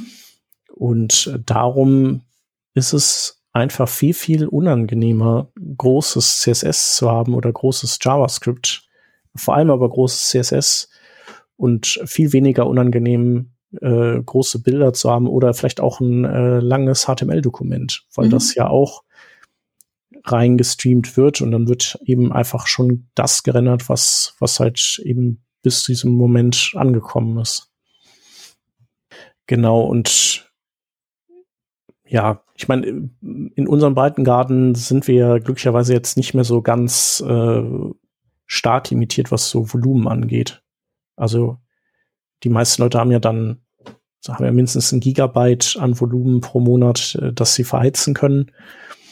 Ähm, das, das ist halt äh, früher natürlich blöd gewesen, wenn man so seine 200 Megabyte im Ausland hatte und dann hat man eine Newsseite geladen und dann sind direkt mal äh, drei Megabyte weg gewesen oder so für die Startseite.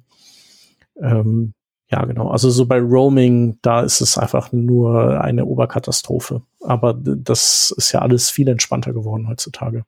Ja, es ist natürlich entspannter, außer es ist Freunden von mir passiert, wenn man äh, doch aus Versehen von der Italien-Rückreise sich entschließt, nicht über Österreich zu fahren, wo man durch sagen müsste, sondern ne? durch die Schweiz zu fahren, jo. wenn dann die Handyrechnung sofort mal bei 80 Euro noch ist. Ja, haben sie geschafft. Also bei uns, äh, ja, also wir sind tatsächlich. 80 Euro haben sie geschafft. Ja, also wir sind letztes Jahr zurück über die Schweiz und ich möchte das auch nicht wieder tun aus verschiedenen Gründen, aber das war auch so, dass wir dann so auf einmal so, die Schweiz, die ist ja ganz Die Schweiz. Schnell, ausschalten das Handy. Wir fahren offline, wir navigieren offline.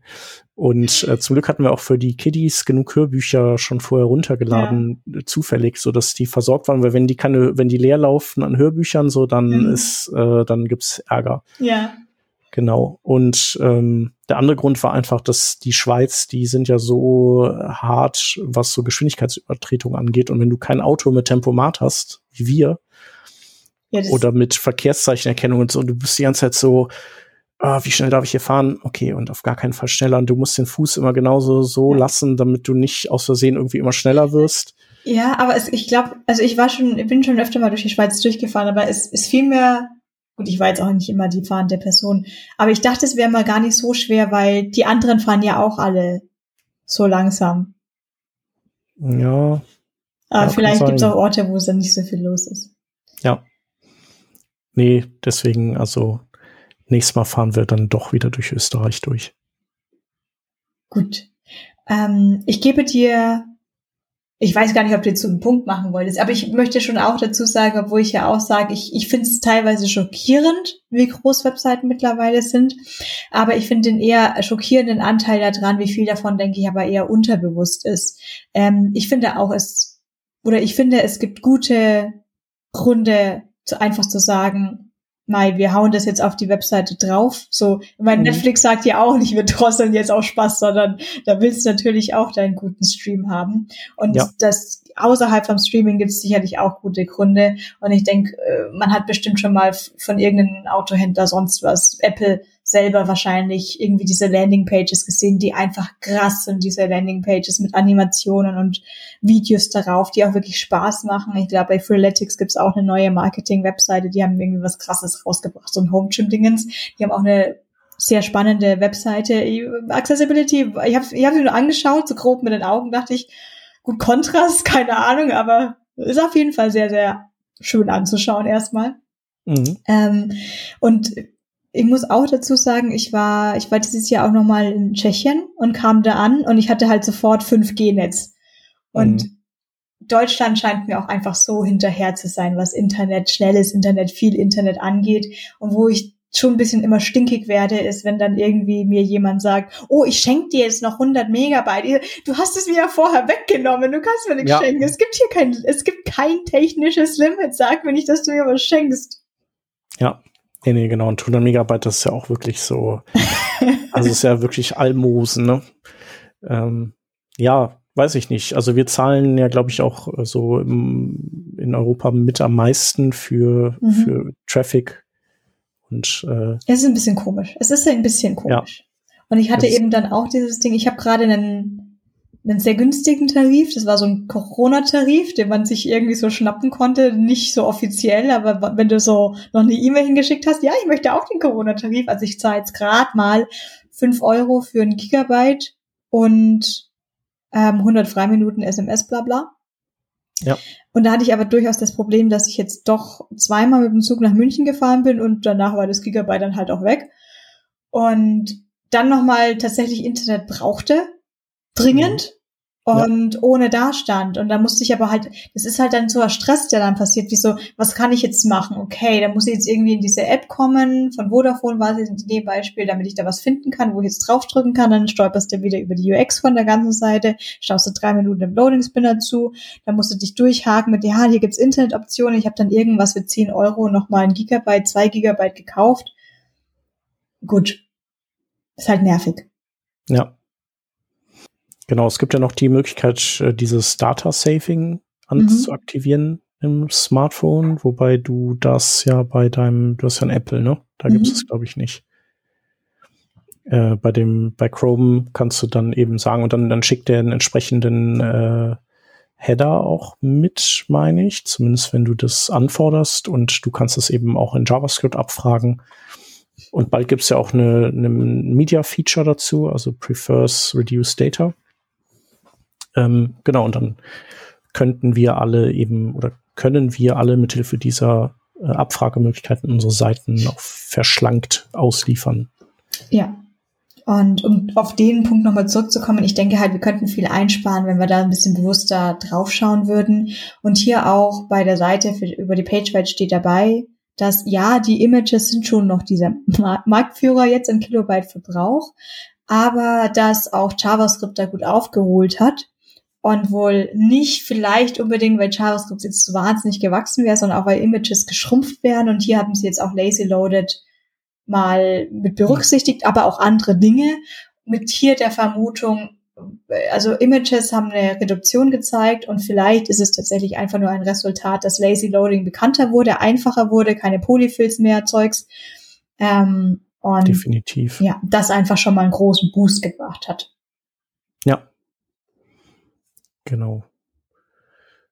Ja, ja. JavaScript, äh, was kann man da machen? Natürlich äh, weniger shippen, aber ob das, ob das immer geht, ansonsten. Also Async Lazy Loaden ist schon mal, ist auf jeden Fall ein, kann man auf jeden Fall machen. Also gerade bei Single-Page-Applications, wo ja quasi immer eine ganze Application mal ein, einmal reingeballert wird, dass du bei deinen Routern einfach einstellen kannst, dass du eben diese Route erst asynchron laden möchtest. Ich finde Prefetching sehr schwierig an manchen Stellen, weil Prefetching klingt erstmal geil. So Seite wird ja schon vorgeladen, bevor User eigentlich draufklicken. Ja. Ich habe das aber auch mal nicht Webentwicklern erzählt und die haben mich angeschaut so, seid ihr verrückt? Was, wie, was wird da vorgeladen mit meinen mobilen Daten und ich habe noch nicht mal auf den Link draufgeklickt. Das ist ja absurd. Die ist ein, ist ein Punkt. Mhm. Ähm, und was ich gesehen habe, sind, das waren Instagram etc. Ähm, Feeds. Es gab, es gibt Seiten da draußen, die sind wahnsinnig accessible an sich sehr gut geschrieben, sehr klein geschrieben, wirklich ganz, ganz klein, so, so ganz kleine Kilobyte-Webseiten, mhm. die aber unten irgendwie so ein Instagram-Feed eingebaut haben, wo anscheinend dann das Bild aber erstmal in der maximal größten Auflösung von Megabytes und Megabytes heruntergeladen wird und dann wird so ein Thumbnail davon angezeigt. Also sehr schade eigentlich, dass eine Webseite, die beim Kilobyte-Bereich gelegen wäre, dann 20 Megabyte geladen hatte, wegen Instagram-Bildern, die in Briefmarkengröße angezeigt wurden. Ja. Ja, da, genau. Also was kann man da machen? Ähm, ich glaube, wenn einem das alles ein bisschen zu anstrengend ist mit äh, responsive Images zurechtschneiden, dann gibt es ja die Möglichkeit, auch ähm, externe Services zu nutzen dafür, die auch teilweise mhm. kostenlos sind. Mhm. Also es gibt sowas wie ähm, also früher gab's äh, Image Engine, die zum Beispiel äh, sehen, was für ein Device, also im User Agent sehen die, was für ein Device, fragt den jetzt gerade nach einem Bild und dann wird das eben zugeschnitten, zurückgespielt für dieses Device, ähm, was in dem Fall aber jetzt bei verkleinerten Bildern natürlich äh, nichts hilft, weil das Bild dann eben so groß ist wie der Bildschirm. Ähm, genau, und da gibt's dann noch, äh, was kann man dann noch machen? Du kannst halt äh, tatsächlich, also wenn du die, die Resize-Logik bei dir selber nicht haben willst, dann kannst du zumindest ähm, über, über URL-Parameter dann bei Image Engine oder auch bei Cloudinary dann ja. quasi die geresizten Bilder, ähm, also du überlässt denen sozusagen die Arbeit. Die holen sich das Original dann bei dir auf dem Server, resizen das und spielen das dann ja. wieder zurück. Ja.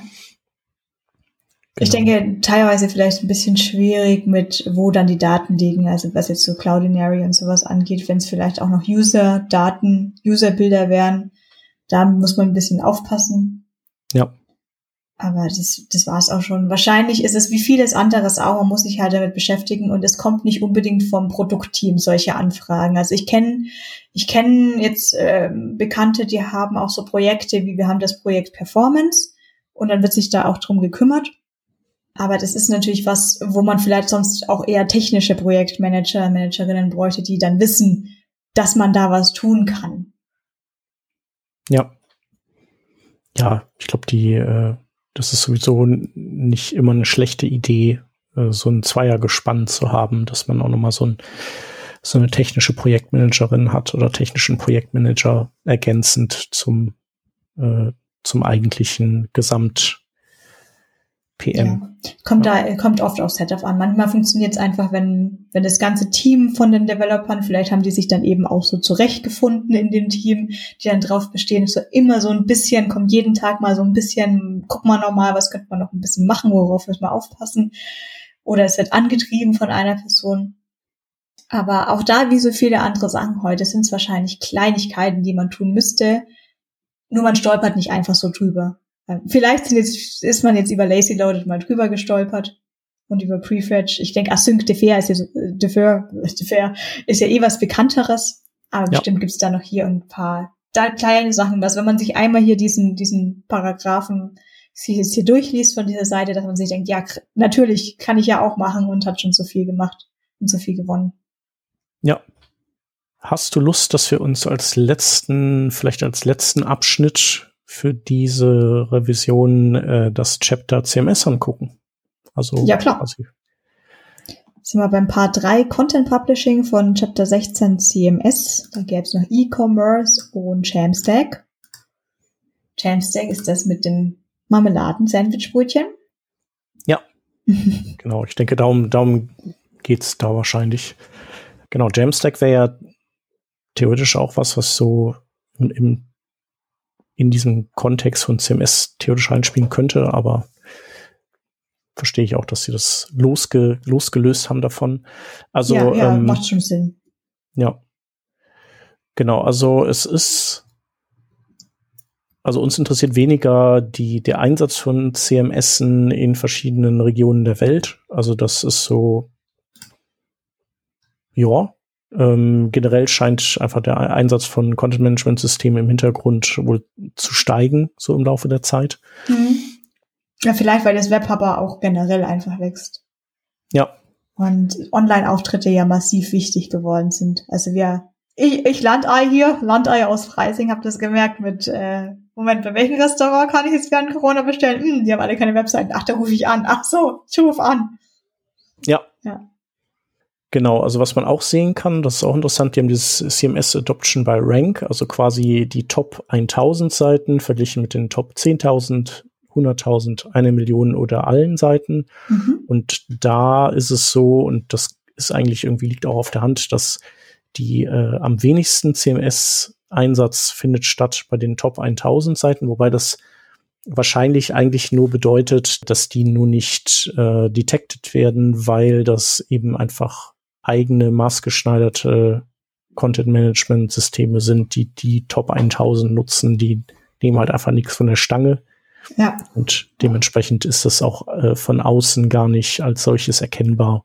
So WordPress, die, es gibt ja dieses ähm, Build with, glaube ich, heißt diese Seite. Mhm. Und mhm. äh, da kann man, glaube ich, eine URL eingeben und dann sagt die einem so, das ist äh, wahrscheinlich ein WordPress Content Management System und da ist äh, jQuery drauf in der Version und so solche Sachen. Ähm, und wenn man da jetzt zum Beispiel, weiß ich nicht, äh, google.com eingibt, dann gut, die haben auch kein CMS dahinter, aber ähm, trotzdem, also die, die sind halt dann einfach nicht detektierbar. Genau, und je kleiner die Seiten sind, also sozusagen in diesem Longtail, desto größer ist der Content Management Einsatzfaktor. Und von den detektierbaren CMSen hat WordPress einen Marktanteil von 75 Prozent. Das ist einiges. Genau. Dann immer noch ziemlich viel Joomla. Das finde ich, also das mit WordPress weiß man ja, also das aber Joomla immer noch bei, äh, also an Platz zwei, aber nur noch mit 4,4 Prozent ist. Aber dennoch, also finde ich interessant. Also ich weiß gar nicht, was der Stand von Joomla ist. Ich hatte das so ein bisschen einsortiert unter passiert nicht mehr so viel, aber das ist hm. wahrscheinlich nicht korrekt. Na, ist wahrscheinlich so eine Lüge wie PHP ist ja tot. Wahrscheinlich, ja.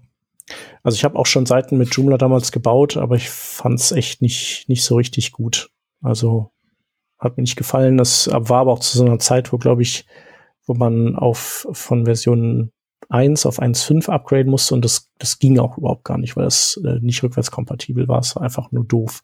das hat mich dann einfach nur gefrustet und dann äh, habe ich gesagt, so, nee, komm, kein Bock mehr drauf. Genau. Und äh, dann Drupal, das irgendwie passt. Äh, Wix und Squarespace kommt danach, also sozusagen gar nicht mehr selbstbetriebene Content-Management-Systeme, sondern, sondern so äh, Seiten-Zusammenklick-Plattformen. Mhm. Webbaukasten die aber auch, heißen die, glaube ich. Wie heißt die, was? Webbaukasten. Webbaukasten, ja. Und ich muss auch sagen, das sind gute Webseiten, die man immer zusammenbauen kann. Also. Mhm. Ja, ich bin ja äh, wenn ich was benutzen würde, würde ich, glaube ich, Chimdo benutzen. Mhm. Das habe ich mal ausgecheckt und habe mir gedacht, ja, kann man ja. schon machen. Also klar, ich stolper dann natürlich über die Sachen, dass du da irgendwie auf komplizierteste Art und Weise deine einzigen einzelnen Navigationspunkte da anklicken musst, um dann den Titel zu ändern. Und ich mir denke, Alter, Däuschen, wäre das im Code einfacher zu machen. Aber ja. so wirklich von der UX-Sicht heraus gar nicht schlecht. Ja, und du unterstützt eine deutsche Firma damit. Sitzt ja. in Hamburg. Ja. Genau. Und äh, Schön, regional. Ja aus Israel Genau, und Squarespace, glaube ich, Amerika. Und dann haben wir aber auch äh, Typo 3 hier, was ja. äh, ich insofern interessant finde, als dass das ja eigentlich, glaube ich, so ein mehr oder minder deutschsprachiges, also Dachraum-Ding ist, Typo 3. Meine ich. Also vielleicht hat sich das auch geändert. Ja, damit habe ich mit diesen ganzen Sachen eigentlich gar keine weitere Erfahrung. Da habe ich immer gemerkt, dass ich damit nicht glücklich werde. Also ich, ich ja könnt jetzt schon ein bisschen weinen, weil wir, wir haben eine Landingpage mit Webflow gebaut gehabt. Mhm. Und da wollte ich halt auch ein bisschen Accessibility verbessern und äh, die, ja, da, da sind halt Sachen irgendwie auch gelöst, dass die deutsche Seiten liegen zum Beispiel einfach unter dem Folder de und ist dann auch die URL bla bla bla, also savvy.io slash de slash irgendeine Blogseite. Und wo ich dann nur kurz angemerkt habe, ja, auf der deutschen Seite ist ja dann wichtig, dass wir das Language Attribute auf Deutsch stellen, damit Screenreader das auch richtig vorlesen können. Und wo ich dann versucht habe, durch diesen Settings irgendwas zu finden. Und es gibt anscheinend so einen globalen HTML-Block, wo auch das Language Attribute reinschmeißen kannst. Das gilt dann aber für alle Seiten. Und ich wollte sagen, nein, für den Folder will ich jetzt aber halt Deutsch setzen für den deutschen Folder. Vielleicht ist es aber auch einfach komplett äh, falsch in, im Webflow-Modus gelöst worden, dass man halt deutsche Seiten vielleicht anders machen sollte. Mhm. Und ich fühle mich da dann immer eingeschränkt und dann merke ich schon immer wieder, so ich brauche schon die Freiheit vom Code. Das ist schon wirklich eher mein Ding. Ja, ja, absolut. Geht, geht mir genauso. Also ich habe mit diesen Systemen gearbeitet, aber so richtig, richtig happy war ich mit denen nie ich muss auf der anderen Seite, wir haben ja die Working Draft Webseite auch bei WordPress und schreiben da ja auch die Shownotizen drinnen, Shownotes. Mhm. Und damit bin ich halt vollkommen zufrieden. Also mehr brauche ich dann ja in der Sekunde auch nicht tun. Und ich finde, der Editor funktioniert gut und das Autosaving funktioniert auch gut. Auch wird mir auch gut kommuniziert, dass jetzt Autosaved wurde. Ich habe nie das Gefühl, dass ich jetzt aus Versehen gleich auf Publish draufdrücken würde, auch wenn ich nur einen Entwurf machen möchte. Ich habe keine Angst, dass wenn ich die Seite in mehreren Tabs offen habe, dass da was kaputt geht. Mhm. Und dann finde ich es wieder ganz nett. Nur wenn ich jetzt halt versuchen würde, jetzt irgendwas an der Webseite per se zu ändern, ja, genau. stehe ich, glaube ja, so. ich, vielleicht schlimmer da als andere Personen, weil ich dann so, so ungeduldig werde und mir denke, gib mir einen HTML-File, gib mir eine CSS-Datei, bitte. Ja, ja, genau, so ganz triviale Dinge muss man erstmal schauen, wie, wie ist denn jetzt die Herangehensweise, die Philosophie dieses zugrunde liegenden Frameworks, dieses CMS, das zu tun, ne? Also WordPress wächst auf jeden Fall, Joomla und Drupal äh, verliert und äh, Wix und Squarespace wachsen auch. Ich finde, ja. das passt aber auch zu dem, so wie ich das jetzt fühlen ja. würde, dass es ist. Und was ich noch interessant finde in diesem Blog ist, dass ähm, die schauen sich hier auch an, welche CMS performen gut bei den Core Web Vitals. Mhm. Und äh, Typo 3 räumt da richtig hart ab. Also im positiven oder im negativen Sinne? Äh, Im positiven Sinne. Also die, äh, also in jeder dieser Metriken sind die richtig gut unterwegs. Und das finde ich ganz cool. Also ich weiß nicht, was sich da alles getan hat, aber die haben sich da gut dahinter geklemmt. Wir hatten ja auch jetzt ein paar Mal den John Ullmann der zwar nicht in Typo 3 aktiv ist, sondern in dem Neos mhm. CMS. Ähm, aber ähm, ja, ich glaube, dass, dass das ja trotzdem so ist, dass, dass vielleicht es da einen Austausch immer noch gibt zwischen beiden Lagern und der hat ja auch da reichlich Bildchain-Zeugs geschrieben, um eben performantes Frontend hinten rauszuwerfen. Also das, das fand ich schon, schon cool. Genau, ansonsten bei den anderen äh, Werten, ich, äh, SEO und Accessibility und so, da sind die im Prinzip alle okay. Da kann man irgendwie nichts sagen. Und das hat ja auch ein bisschen zu tun einfach damit, ähm, also bei Performance hat es ja schon ein bisschen was, äh, das ist so architekturelles Zeugs. Ähm, Accessibility und SEO, das geht ja dann schon so einen Ticken mehr in Richtung, äh, wie, wie äh, gestalte ich eben die Templates in meinem Content-Management-System. Also wie schreibe ich die letztlich? Genau, also die eine Erkenntnis ist es eben, dass wir sehr viel WordPress haben. Das erklärt auch natürlich jQuery, dass das da irgendwie mit ausgeliefert wird. Wer weiß, vielleicht ist ja die Version 3.5.1 auch die, die mhm. aktuell in WordPress äh, mit ausgeliefert wird. Deswegen hat die den größten Anteil. Und das andere eben, dass Typo 3 ja doch echt top performt, so. Jo. Ich würde sagen, was meinst du? Sollen wir es erstmal dabei belassen? Belassen wir mal dabei. Also für, du hast ja eh den, du wirst ja eh den Link in die Schaunotizen auf WordPress reinschreiben und jQuery ausliefern. Genau. Äh, auf unserer wunderschön funktionierenden Webseite. Ja, wobei ich da nicht weiß, ob wir vielleicht jQuery rausgenommen haben. Das gucke ich direkt mal nach. Ja, gucken wir mal nach Bildwurf. Es gibt auf jeden Fall noch weitere spannendere Themen und jetzt hatten wir es hier gerade mit dem Beispiel von WordPress und jQuery. Ist vielleicht auch wirklich mal interessant, da über alles so ein bisschen drüber zu scrollen. Das meiste hat auch schöne großen Zahlen, dann kann man sich hier bei den Artikeln so langhangeln und muss nicht den ganzen Text dazu lesen, bis man mal wo drüber stolpert, wo man es auch drüber liest. Aber eben solche Quer Sachen, die man dann rausfinden könnten, wenn sehr interessant. Vielleicht gibt's da auch bei SEO und Performance nochmal Links zu WordPress, ähm, CMS-Seiten oder auch ähnlichen. Jetzt wollte ich nur ganz am Ende nochmal äh, quasi Storyblock grüßen, weil wir jetzt gerade über Content Publishing, CMS, E-Commerce, Jamstack gesprochen hatten und irgendwie hast du vorhin was von Dach-Region genannt, so das größte der Dach-Region. Da musste ich dran denken und jetzt wollte ich einen äh, Dommy grüßen, der tatsächlich bei Forbes äh, bei den 30s under 30s dabei war für die Dachregion. Hup, hup. Da herzlichen Glückwunsch. Ja, cool. Auf jeden Fall nochmal rüber nach Linz. Genau. Die hatten wir ja auch vor kurzem erst ja, äh, bei mit uns. Storyblock Version 2 rauskommt. Und die wollen ja 2022, die, die wachsen, die wollen wachsen. Ja. Vervierfacht. Ich dachte erst verdoppelt, aber ich glaube, wir sind schon bei vervierfacht. Ja, schon krass. Das sind auch echt üble Wachstumsschmerzen, die man dann erstmal und äh, Integrationsschmerzen vor allem in äh, um so viele Leute zu ins Team produktiv reinzubringen. Ne? Ja gut, äh, da sprichst du ja mit mir als Hauptperson. Unser das Produkt, für das ich arbeite, bei dem Startup, bei dem ich arbeite, wir machen ja eine Employee Enablement Plattform. Es fällt mir immer schwer, das auszusprechen, aber ich sage, es geht immer um Onboardings und um Development Plans. Okay, ja, siehst du mal, wusste ich gar nicht. Zweistes. Ja, krass. Ja, cool. Und wir haben Skiplinks. Habe ich letztes eingebaut. Äh, völlig random Info am Rande. Entschuldigung, mein Gehirn macht wieder Gehirnsprünge. Gedankensprünge.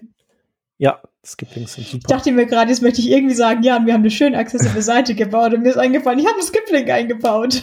Ja. Ich, ich finde ihn großartig. Ich benutze ihn ständig selber. Genau, aber die Frage ist natürlich, äh, und damit, die beantworten wir auch nicht, die lassen wir so als Cliffhanger einfach stehen.